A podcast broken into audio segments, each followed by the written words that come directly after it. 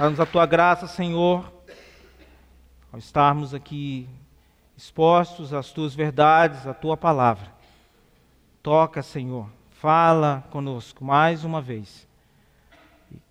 Que essas informações, que a tua palavra, como sempre foi, ela cause grandes transformações em nós, para a tua glória, em nome de Jesus.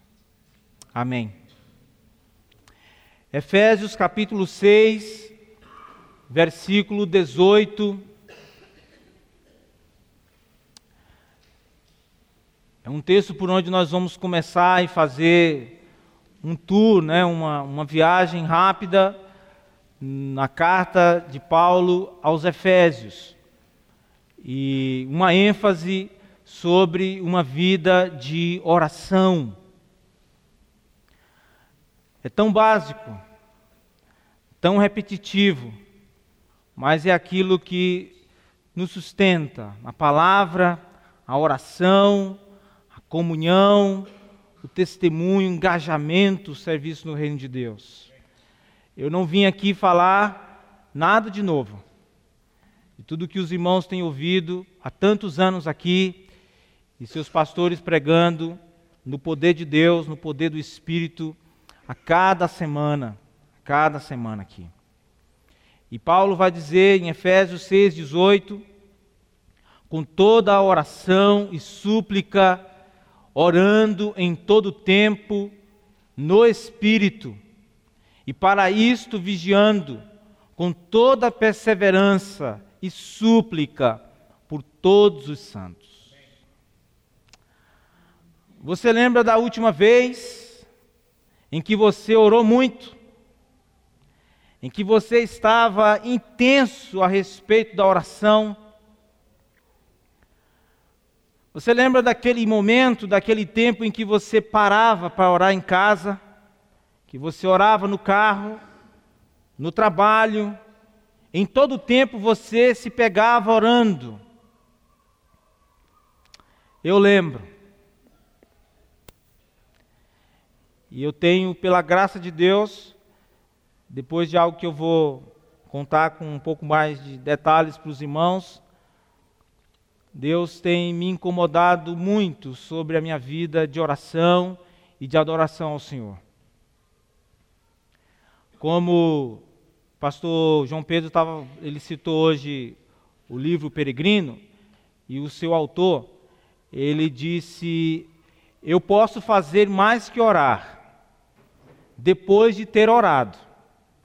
Mas eu não posso fazer mais que orar, até que tenha orado. Martinho Lutero também falou: Eu tenho um tanto trabalho a fazer, tanta coisa para fazer, que eu necessito pelo menos de três horas de oração para tanto.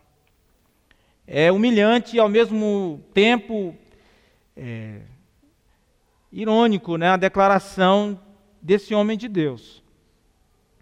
Quando a maioria de nós está ocupada demais para orar, ele confessa que está ocupado demais para não orar. A dura realidade é que, comparados aos nossos precursores na fé, a nossa geração ela se torna até anã na fé. O pastor Dea Carson, ele falou algo muito importante num dos seus livros. Ele disse: "Não é todavia verdade que em geral somos melhores em, em organizar do que em agonizar, melhores em administrar do que em interceder, melhores na comunhão do que no jejum, melhores no entendimento do que na adoração." Melhores em articulação teológica do que na adoração espiritual, melhores em pregar do que em orar? O que dizer depois de tudo isso? E é porque até agora só falamos de pessoas depois dos tempos bíblicos. Se fôssemos falar de personagens bíblicas, gastaríamos a noite inteira aqui e não terminaríamos. O que dizer de Enoque? Um homem que andou com Deus. O que dizer de Abraão, de Moisés, de Davi, de Elias, de Daniel. Homens incansáveis em oração, homens que andavam com Deus, sujeitos às mesmas fraquezas que nós, mas dedicados na vida de devoção. E o que dizer de Jesus, nosso Senhor? Aquele que até agora intercede por nós. O próprio Filho de Deus em carne se viu necessitado de estar com seu Pai em oração. E ensinou seus discípulos, e, e, e, quando nós abrimos o livro de Atos, nós vamos ver também um povo que estava crescendo e vencendo seus desafios por causa da oração. Então, não é surpresa nós lemos Paulo dizendo em suas cartas: orem, orem. Na carta de Paulo aos Romanos, no capítulo 12, verso 12, ele disse: Alegrem-se na esperança, sejam pacientes na tribulação, perseverem na oração. 1 Tessalonicenses, capítulo 5, verso 17, ele diz o que lá? Orai sem cessar. Orem continuamente. Em, Colossenses capítulo 4, verso 2, ele diz: dediquem-se à oração, estejam alerta e sejam agradecidos. Orem. E ele termina seu resumo da fé cristã no texto de hoje dizendo: orem, orem, orem. Orem no Espírito, orem por mim Orem para que eu, permanecendo nele, eu fale com coragem, com ousadia e com poder. E na noite de hoje gostaria de trazer e de conversar com os irmãos sobre respostas sobre esse assunto, sobre oração. E principalmente, talvez para aqueles que não têm uma vida consistente de oração. Como eu oro? Pelo que eu oro? Quando eu oro, o quanto eu oro. Se nós dermos um zoom aqui na carta de Efésios, irmãos, vamos ter um poderoso argumento a favor de uma vida de oração. E antes precisamos nos perguntar: nós somos pessoas de oração? Eu não estou falando de pessoas que simplesmente oram. Eu estou falando de pessoas de oração. Não estou falando do ministério de intercessão, de gente que, de irmãos que têm o dom de intercessão. Porque esse convite, essa convocação para orarmos, não é somente para alguns, mas para todos. Você é uma pessoa de oração? A sua família é uma família de oração? Esta igreja é uma igreja de oração?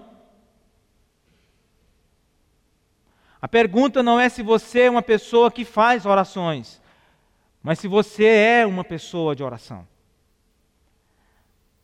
Você sabe qual é a diferença entre um atleta de fim de semana para um atleta regular? Eu vou lhe dizer com uma história minha. Quando eu era líder de jovens, há uns vinte e tantos anos atrás, eu gostava muito de envolver, de, de, desafiar muitos jovens a nós participarmos de certas coisas juntos, momento de comunhão, subir uma montanha, né? Era, aí apareceu uma maratona promovida pela igreja presbiteriana. Só que assim, eu era jogava, gostava de jogar um futebol assim de sábado. E aí inventei de me inscrever nessa corrida da igreja presbiteriana, nessa maratona. E aí chamei os jovens da igreja, ah, a gente podia correr lá na maratona, participar, né? Aí a, a maratona tinha lá um slogan, né? Corra para viver, viva para Cristo. A gente se inscreveu uma maratona de 10 quilômetros entre os jovens das igrejas. E aí eu fui, com toda a minha coragem, só coragem. Começamos a correr.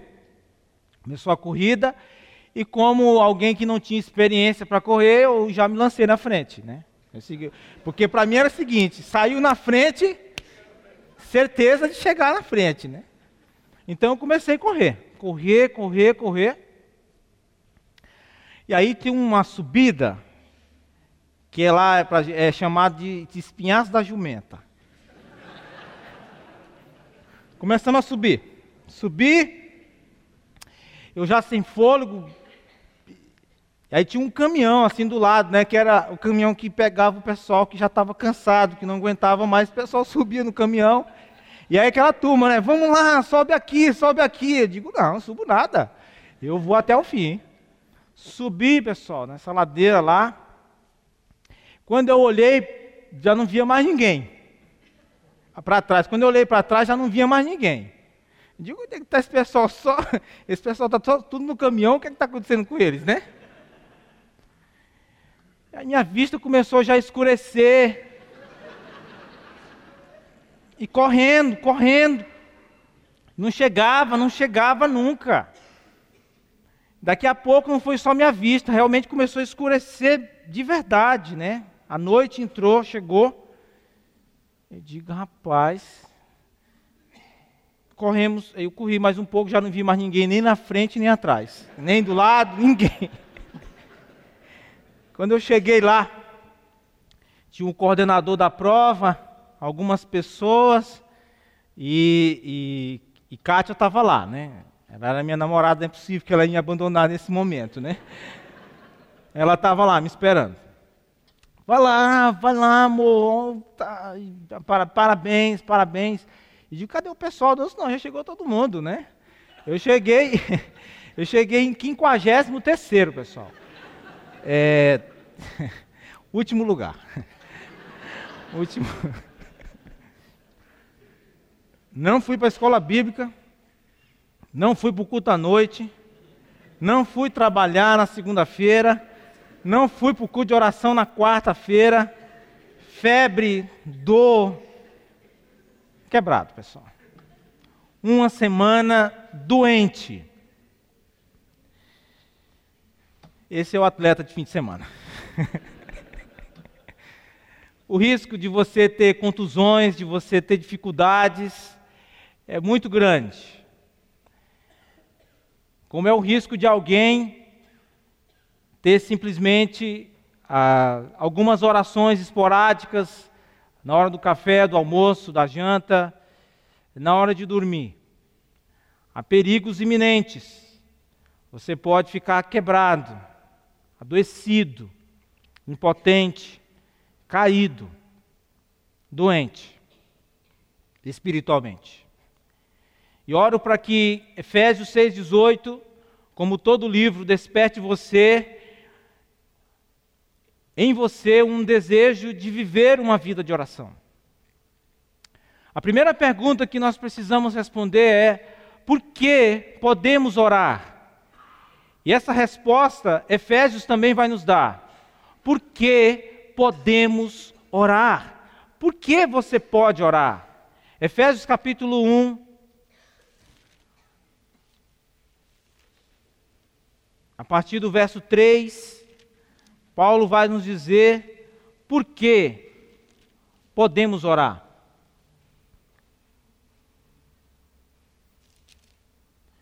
Bendito seja o Deus e Pai de nosso Senhor Jesus Cristo, que nos abençoou com todas as bênçãos espirituais nas regiões celestiais em Cristo. Porque Deus nos escolheu nele antes da criação do mundo para sermos santos e irrepreensíveis em Sua presença. Em amor, nos predestinou para sermos adotados como filhos por meio de Jesus Cristo, conforme o bom propósito da Sua vontade, para o louvor da Sua glória, da Sua gloriosa graça, a qual nos deu gratuitamente no amado. Nele temos a redenção por meio do Seu sangue, o perdão dos pecados de acordo com as riquezas da graça de Deus, a qual Ele derramou sobre nós com toda sabedoria e entendimento e nos revelou o mistério da sua vontade de acordo com o seu bom propósito que ele estabeleceu em Cristo. Isto é, de fazer convergir em Cristo todas as coisas celestiais ou terrenas na dispensação da plenitude dos tempos. Nele fomos também escolhidos, tendo sido predestinados conforme o plano daquele que faz todas as coisas segundo o propósito da sua vontade a fim de que nós, os que primeiro esperamos em Cristo, sejamos para o louvor da sua glória. Quando vocês ouviram e creram na palavra da verdade, o evangelho que os salvou, vocês foram selados em Cristo com o Espírito Santo da promessa, que é a garantia da nossa herança até a redenção daqueles que pertencem a Deus para o louvor da sua glória. Por que nós podemos orar? Porque Deus é muito mais do que pensamos dele. Um Deus glorioso, soberano e poderoso, é o que está nos versos 3 e 4. Paulo vai da eternidade passada até a eternidade futura. O Pai escolhendo antes da fundação do mundo, o Filho salvando soberanamente e o Espírito selando, protegendo a igreja até o fim da nossa jornada aqui. Ele também nos fala de um Pai amoroso e gracioso no verso 5. E ele diz no verso 15: Por essa razão, por tudo que eu falei antes, por tudo que falamos antes, quanto mais ele pensava na grandiosidade de Deus, quanto mais ele pensava no amor de Deus, mais ele orava pelos irmãos. Um Deus pequeno, irmãos, uma vida de oração pequena. Um Deus grande, vida de oração vibrante. O que você pensa sobre Deus é a coisa mais importante na sua vida de oração. O menino estava passeando com seu pai numa praça, um menino de quatro anos. De repente o menino olha para o seu pai e diz: Pai, qual é o tamanho de Deus? O pai pensou. Quando ele olhou para o céu, ia passando um avião, bem distante.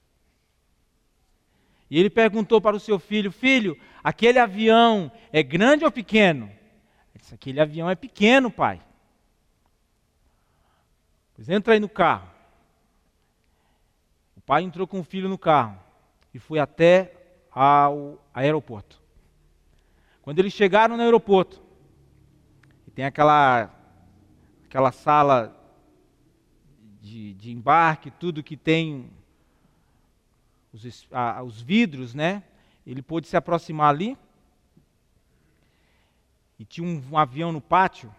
Ele disse: Filho, um jumbo ele disse: Filho, aquele avião é grande ou pequeno? Ele disse: Aquele avião é muito grande, pai. Então, Deus é assim também. Se você estiver distante dele, ele é pequeno para você. Mas se você estiver perto dele, ele é grande, muito grande. Disso vai depender, meu irmão, a sua vida de oração.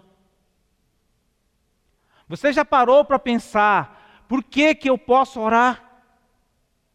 Você já parou para pensar por que você pode orar? Porque Ele é um Deus que tem todo o poder para agir e tem o querer. Porque, irmãos, não adianta crer num Deus que é amoroso, mas não tem poder. Como também crer num Deus que tem o poder, mas não tem o querer. O Dr. Martin Lloyd Jones disse: se você está ocupado demais para orar, você está ocupado demais. As pessoas estão ocupadas demais na igreja. E ocupadas para orar, ocupadas para pensar. Se estamos ocupados demais para pensar, estamos ocupados demais para orar. Estamos ocupados demais para viver. Eu te garanto que no pouco tempo que você parar para pensar neste Deus grandioso e neste Deus amoroso, isso vai tirar a sua vida de oração do ponto morto. E quanto, quanto mais você pensar nesse Deus, mais a sua vida de oração ela vai avançar. Você já imaginou, irmão, se lá no céu tivesse uma secretária eletrônica, Deus estabelecesse lá uma secretária eletrônica? Como seria se Deus resolvesse instalar uma secretária celestial? Imagine se você começa a orar e ouvisse a seguinte mensagem: Obrigado por ter ligado para a casa do meu pai. Por favor, selecione uma das opções. Petições, aperte um. Ações de graça, aperte dois. Reclamações, aperte três. Qualquer outro assunto, aperte quatro. Imagine se Deus lançasse mão daquela tão conhecida desculpa. Neste momento, todos os nossos anjos estão ocupados, atendendo a outros clientes. Por favor, mantenha-se na linha em atitude de oração. A sua oração será recebida. Ou talvez a secretária oferecesse as seguintes opções: querendo falar com Gabriel, aperte 5. Com Miguel, pressione 6. Qualquer outro anjo, aperte 7. Se quiser que o rei Davi lhe cante um salmo, pressione, pressione 8. Se desejar fazer perguntas sobre dinossauros, a idade da Terra, ou a exata localização da arca de Noé, por favor, espere até chegar ao céu. O pior seria, irmão, se a secretária eletrônica, a secretária celestial desse a seguinte advertência: nosso computador avisa que você já ligou dentro das últimas 24 horas. Por favor, desligue e deixe a linha aberta para outra pessoa que também queira orar. Graças a Deus, irmãos, graças a Deus, porque isso não acontece. Temos uma linha direta com o Pai. Se você fechar os olhos ou não, se você começar a falar com Deus, você está diante do trono da graça. E lá você vai encontrar misericórdia, e você vai encontrar graça, você vai encontrar livramento e socorro no tempo oportuno. É o que está lá em Hebreus capítulo 4, verso 16. Por que podemos orar, irmãos? Porque o nosso Deus é muito mais do que nós pensamos dele. Segunda pergunta para ser respondida: por que precisamos orar? Por que você precisa orar? Efésios capítulo 2, versos de 1 a 3. Vocês estavam mortos em vossas transgressões e pecados, nos quais costumavam viver quando seguiam a presente ordem deste mundo e o príncipe do poder do ar, o espírito que agora está atuando nos que vivem na desobediência. Anteriormente, todos nós também vivíamos entre eles, satisfazendo as vontades da nossa carne, seguindo os seus desejos e pensamentos. Como os outros, éramos por natureza merecedores da ira. Por que, que nós precisamos orar? porque somos muito menos, muito menos do que pensamos de nós mesmos. Éramos mortos, éramos escravos, éramos condenados. Veja o que ele diz no verso 11: Portanto, lembrem-se de que anteriormente vocês eram gentios por nascimento e chamados em circuncisão pelos que se chamam circuncisão, feita no corpo por mãos humanas, e que naquela época vocês estavam sem Cristo, separados da comunidade de Israel, sendo estrangeiros quanto às alianças da promessa, sem esperança e sem Deus no mundo. Paulo dá um choque de realidade no mundo, irmãos. Os homens dizem, nós somos vivos. Paulo diz, não, nós nascemos mortos. Os homens dizem, nós somos livres. Paulo diz, não, vocês nasceram escravos. Os homens vivem pensando que estão de bem com Deus. Paulo diz, não, não está nada bem. Nós somos merecedores da ira de Deus. Os homens dizem, todos nós somos filhos de Deus. Paulo diz, não, nós estamos sem Deus, sem Cristo e sem esperança. Essa é a nossa condição longe do Evangelho. Entretanto, existe dois grandes mas nesse texto. Um está no versículo 4, quando ele diz: Mas Deus, sendo rico em misericórdia, pelo grande amor com que nos amou. E no versículo 13 está dizendo: Mas agora, em Cristo Jesus, vocês que antes estavam longe foram aproximados mediante o sangue de Cristo. Os mortos vivem, Os escravos estão livres. Os condenados foram perdoados. E os que estavam banidos foram aproximados. Onde tudo isso vai nos levar? Onde tudo isso vai nos levar? Simplesmente a oração. Por isso ele vai dizer no capítulo 3, verso 14: Por essa razão ajoelho-me, ajoelho-me diante do Pai. Por essa razão oramos, por causa de tamanha misericórdia de Deus por nós, pecadores. Somos salvos, redimidos, lavados pelo sangue de Cristo, mas continuamos dependentes de Deus. Essa é a nossa condição. Pensar, irmãos, na grandiosidade de Deus leva Paulo a orar. E pensar em que ele era sem Deus também o leva a orar. Para Paulo, os joelhos dobrados são os canais por onde Deus ele vai transmitir a sua vida para nós. Este é o primeiro desejo de um morto vivo. Este é o primeiro desejo de um escravo livre. Esse é o primeiro desejo de um banido que é aproximado. Ele não consegue ficar longe do Pai, do seu Pai. Como você consegue ficar longe do seu Pai um dia sequer? Sem falar com seu Deus um dia sequer? Como? O John Pipe, numa das suas ministrações, ele fez uma pergunta, eu não sei. Como cristãos, como salvos em Cristo Jesus, vivendo no mundo endiabrado que nós vivemos, podem andar sem uma espada na mão? Como um crente pode viver sem uma espada na mão nesse mundo e sem estar conectado com o seu Pai? Em oração.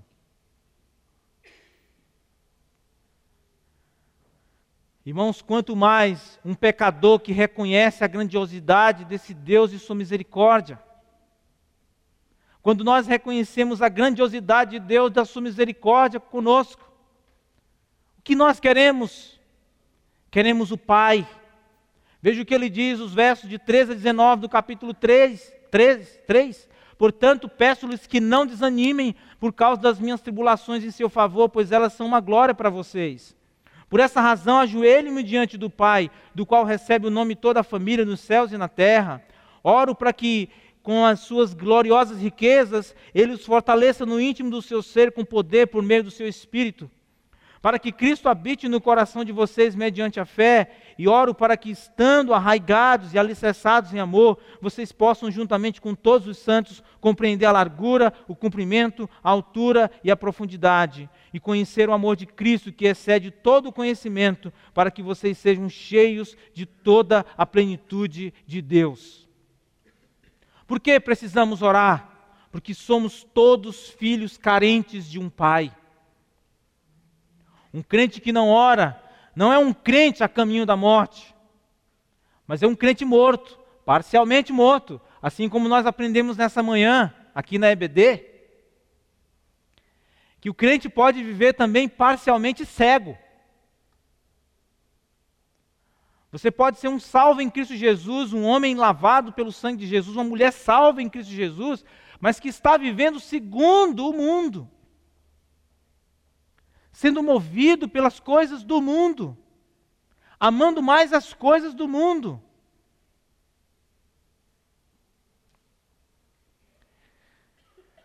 Pastor também, irmãos, pega dele. Mês de junho, eu estava me preparando né, para receber o pastor Edson lá em Floriano. E a irmã Lia. Eu já vinha numa corrida, corrida muito frenética e tal, e saí bem cedo de casa, assim, umas 10 para as 5 da manhã, para a capital. Eu andei 90 quilômetros.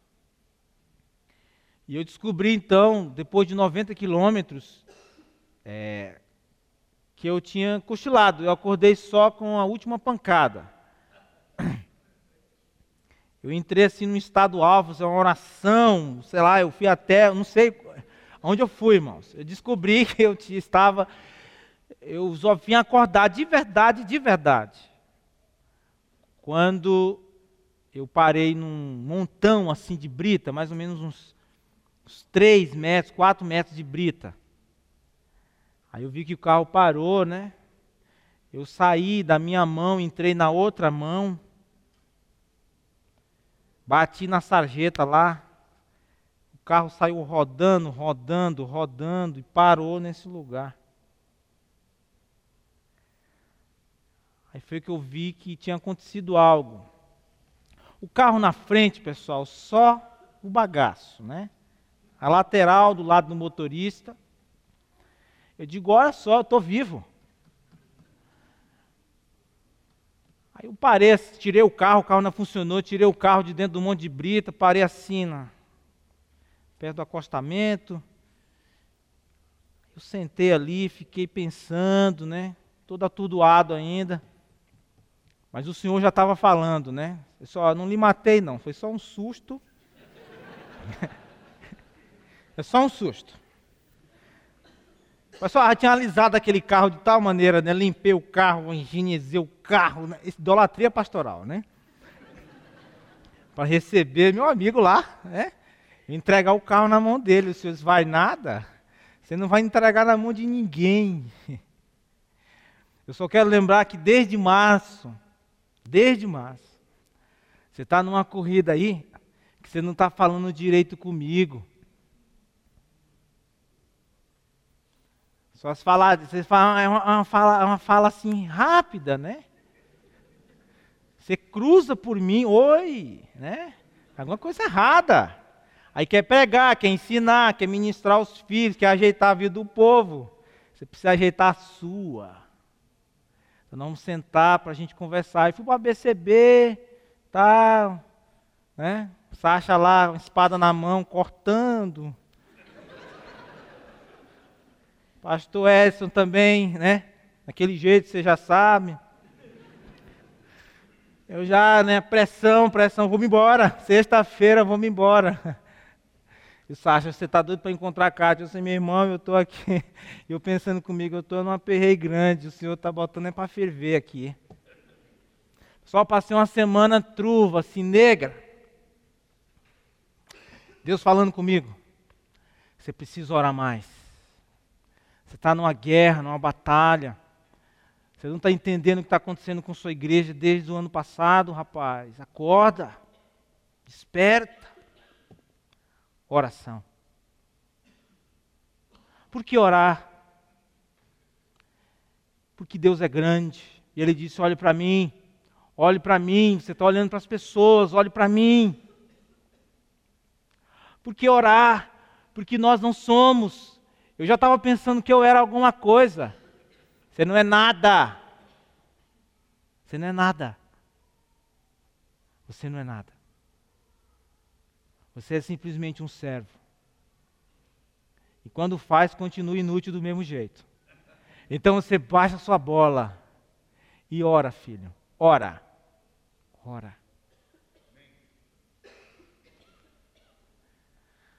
Terceira pergunta e última.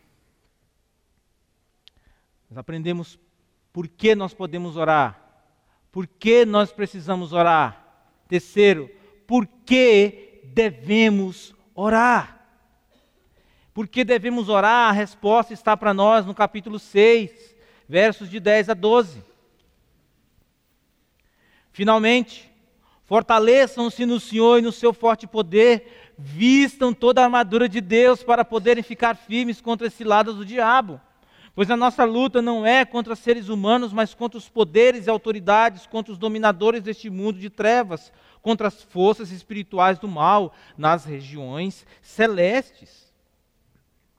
Por que devemos orar? Ah, meu irmão, porque existe um diabo, um adversário, um inimigo querendo se meter entre você e o seu pai. Ele não quer que você reconheça quem é Deus. E Ele também não quer que você reconheça quem você é. Paulo aqui resume todo o conflito, irmãos, que a igreja passa, em que fogo cruzado ela está. A igreja, ela é todo o tempo alvejada. Ele quer nos atrapalhar. Ele quer nos fazer tropeçar. Ele não pode, mas ele quer você de volta. E para você que nunca confessou o nome de Jesus, ele não quer abrir mão de você. Olha o que ele está dizendo no versículo 2 do capítulo 2: nos quais costumavam viver quando seguiam presente, a presente ordem deste mundo e o príncipe do poder do ar, o espírito que agora está atuando nos que vivem na desobediência. Só há dois tipos de gente no mundo: os filhos de Deus e os filhos do diabo. São esses dois tipos de pessoa. E a imagem aqui que Paulo vai nos dar, em Efésios 6, é de uma tropa vindo em direção a outro exército querendo vingança. Por quê? Porque Cristo destruiu as obras do diabo na cruz do Calvário. Se o que você sabe sobre Deus e sobre você mesmo não te move a orar, o que você pensa e sabe sobre o diabo também deve te mover a orar. Porque ele é um inimigo poderoso, astuto e incansável. Muitas vezes nós nos detemos a questões tão pequenas, irmãos, dentro de nossas igrejas.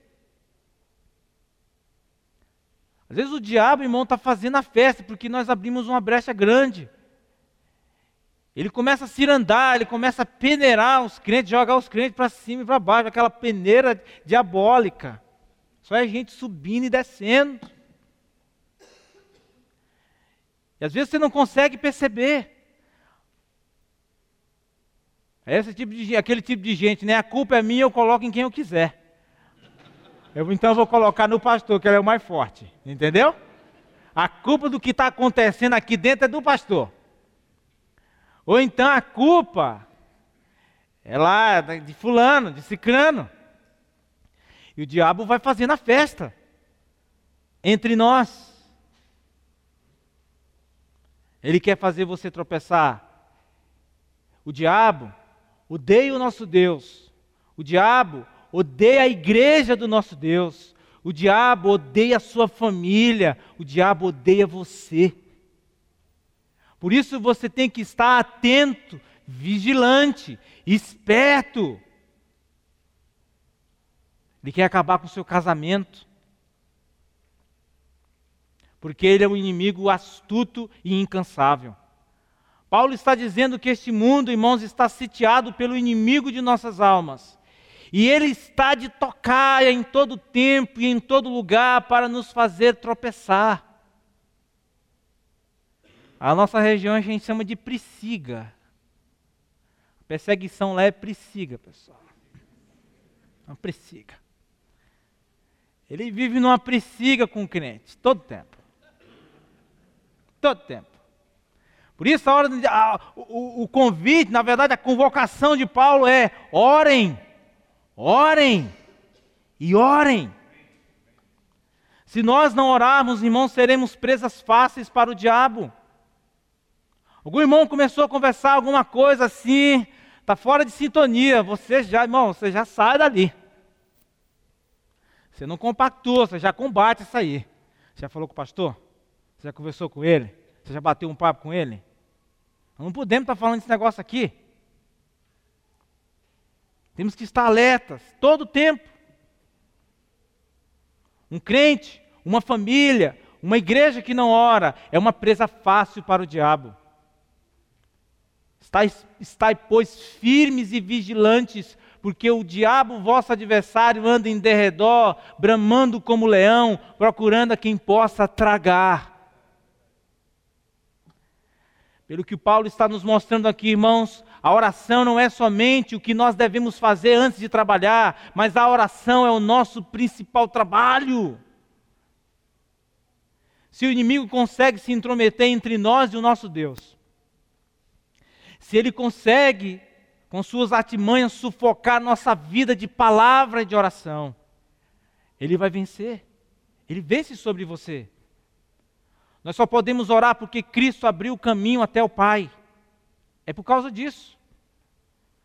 Morrendo na cruz do Calvário e ressuscitando ao terceiro dia, porque Ele nos salvou, Ele nos deu vida, mas Ele quer que sejamos cheios da Sua plenitude. Por isso precisamos orar. Mas Ele foi à nossa frente, Ele intercede por nós junto ao Pai, para que nós não desistamos de orar. Até porque nós temos a promessa de que as portas do inferno não prevalecerão contra a igreja de Cristo. Algumas coisas para você viver, para você pensar. Ainda hoje, se dirija a Deus, reconhecendo Sua grandeza, seu amor, reconhecendo quem você é se preparando para a batalha contra o inimigo da sua alma, que é todo dia, mas principalmente contra a sua carne, contra você mesmo. Para que você não viva uma vida independente de Deus.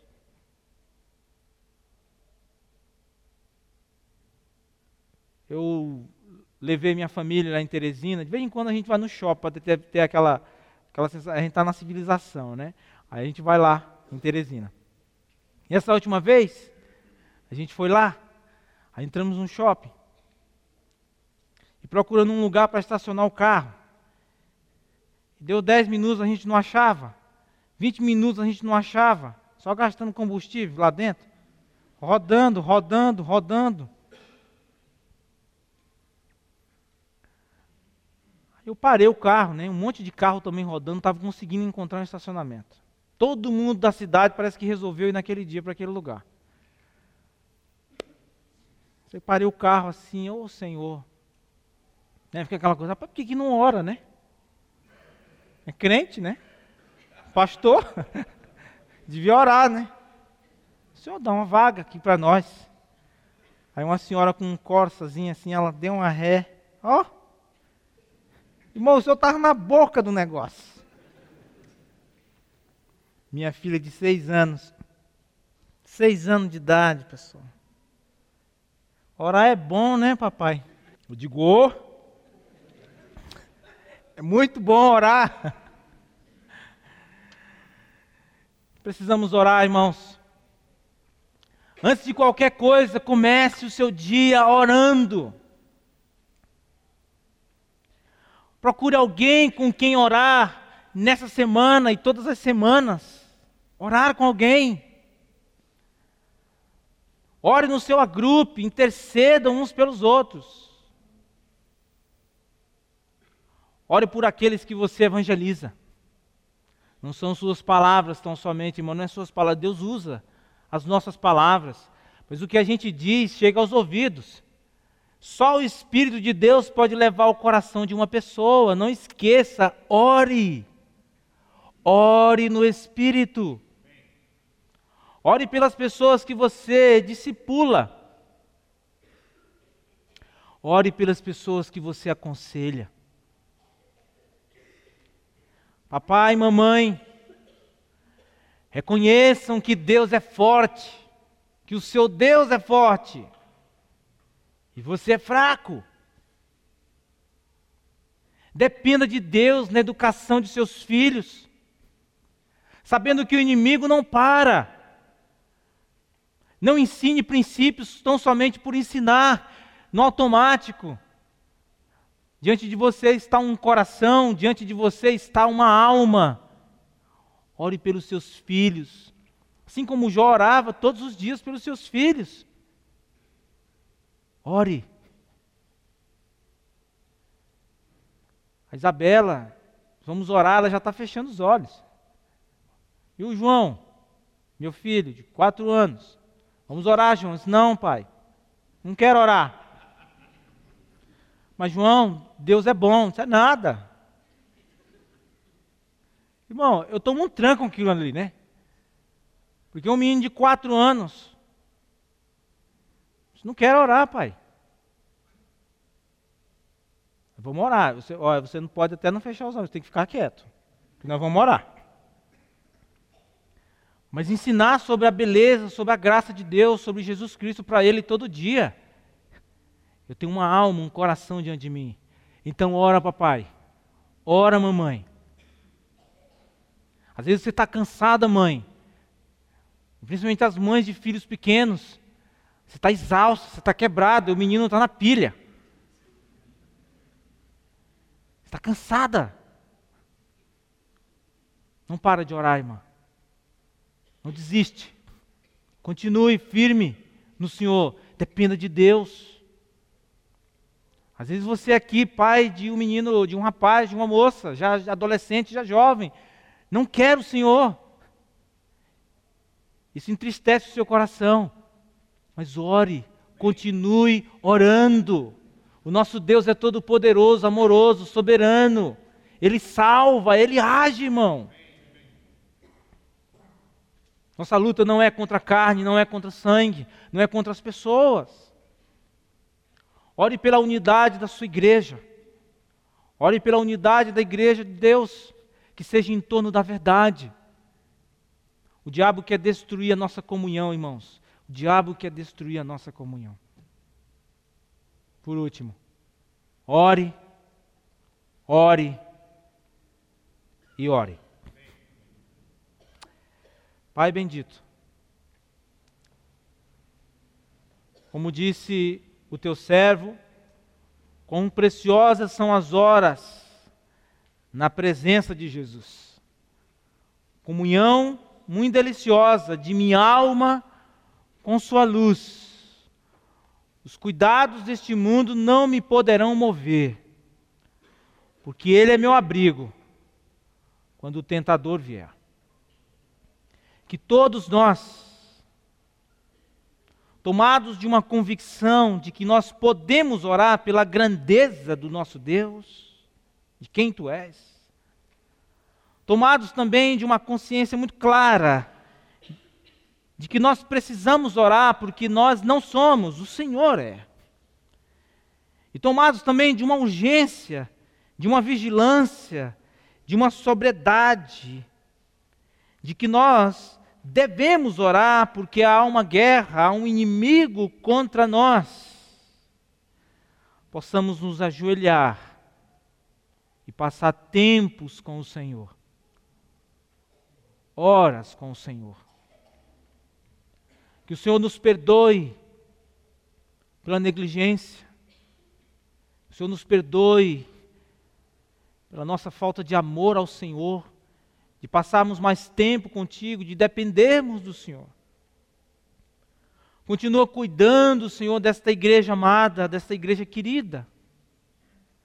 Que cada irmão, cada membro deste corpo local atenda o convite, a convocação do Senhor para orar. Orando em todo o tempo no Espírito e para isto mesmo vigiando orando com toda oração e súplica, com perseverança, orando por todos os santos. Que sejamos, ó Pai, achados diante de Ti, como pessoas que oram, famílias que oram, uma igreja que ora. Agradecidos ao Senhor por Tua palavra, agradecidos ao Senhor pela obra de Cristo Jesus na nossa vida Ora, Deus, oramos agradecidos pela ressurreição de Cristo. Oramos, pela, oramos agradecidos pela santificação na qual estamos e sem a qual ninguém verá o Senhor. Oramos, Pai, porque nós podemos.